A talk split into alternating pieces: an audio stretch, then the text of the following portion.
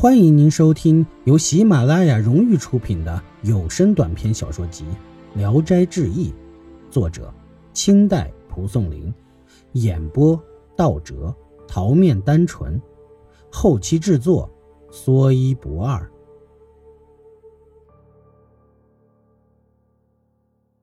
宁生害怕，求他给想个办法。女子说：“你与燕生住在一起，就可以免祸。”宁生问：“你为什么不迷惑燕生呢？”小倩说：“他是一个奇人，我不敢靠近。”小倩又说：“和我亲热的人，我就偷偷用锥子刺他的脚，当他昏迷过去不知人事，我就摄取他的血，供妖物饮用，或者用黄金引诱，但那不是金子，是罗刹鬼骨，人如留下他。”就被截取出心肝，这两种办法都是头人们之所好。宁生感谢他，问他戒备的日期。小倩回答说：“明天晚上。”临别时，他流着泪说：“我陷进苦海，找不到岸边。郎君意气冲天，一定能救苦救难。你如肯把我的朽骨装殓起来，回去葬在安静的墓地。”你的大恩大德就如同再给我一次生命一样。宁生毅然答应，问他葬在什么地方。小倩说：“只要记住，白杨树上有乌鸦巢的地方就是。”说完走出门去，一下子就消失了。第二天，宁生怕燕生外出，早早把他请来，辰时后就备下酒菜，留意观察燕生的举止。并约他在一个屋里睡觉。燕生推辞说自己性格孤僻，爱清静。宁生不听，硬把他的行李搬过来。燕生没办法，只得把床搬过来，并嘱咐说：“我知道你是个大丈夫，很仰慕你，有些隐衷很难一下子说清楚。希望你不要翻看我的箱子包袱，否则对我们两人都不利。”宁生恭敬地答应。说完，两人都躺下。燕生把箱子放在窗台上，往枕头上一躺，不多时就鼾声如雷。宁生睡不着，将近一更时，窗子外面隐隐约约有人影。一会儿，那影子靠近窗子，向里偷看，目光闪闪。宁生害怕，正想呼喊燕生，忽然有个东西冲破箱子，直飞出去，像一匹。耀眼的白链撞断了窗上的石林，倏然一射，又马上返回箱中，像闪电似的熄灭了。燕生警觉起来，宁生装睡，偷偷的看着。燕生搬过箱子查看了一遍，拿出一件东西，对着月光闻了闻，看了看。燕生见那东西白光晶莹，有二寸来长，宽如一韭菜叶。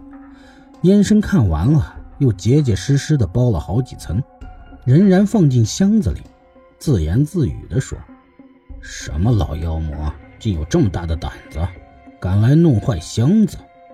接着又躺下了。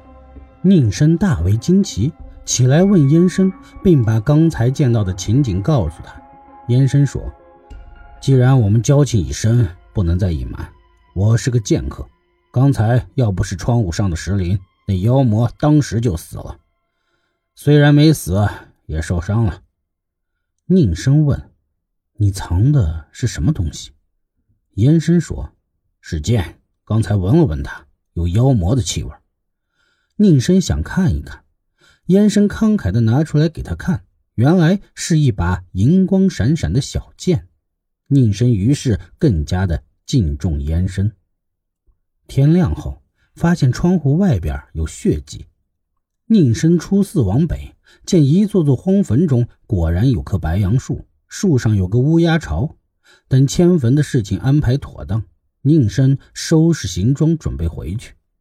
燕生为他饯行送别，情谊深厚，又把一个破皮囊赠送给了宁生，说：“这是剑袋，好好珍藏，可以驱邪避鬼。”宁生想跟他学剑术，燕生说：“像你这样有信义、有刚直的人，可以做剑客，但你是富贵中人，不是这条道上的人。”宁生托辞说有个妹妹葬在这里，挖掘出那女子的尸骨，收敛起来，用衣服和被子包好，租船回家了。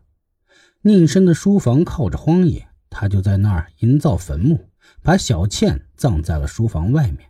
祭奠的时候，他祷告说：“连你是个孤魂，把你葬在书房边，互相听得见歌声和哭声。”不再受雄鬼的欺凌，请你饮一杯江水，算不得清洁甘美。愿你不要嫌弃。祷告完了就要回去，这时后面有人喊他：“请你慢点儿，等我一起走。”宁生回头一看，原来是小倩。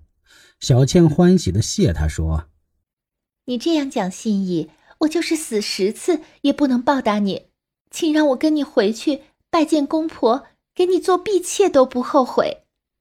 宁生细细的看着他，白里透红的肌肤如同细损的一双脚，白天一看更加艳丽娇嫩。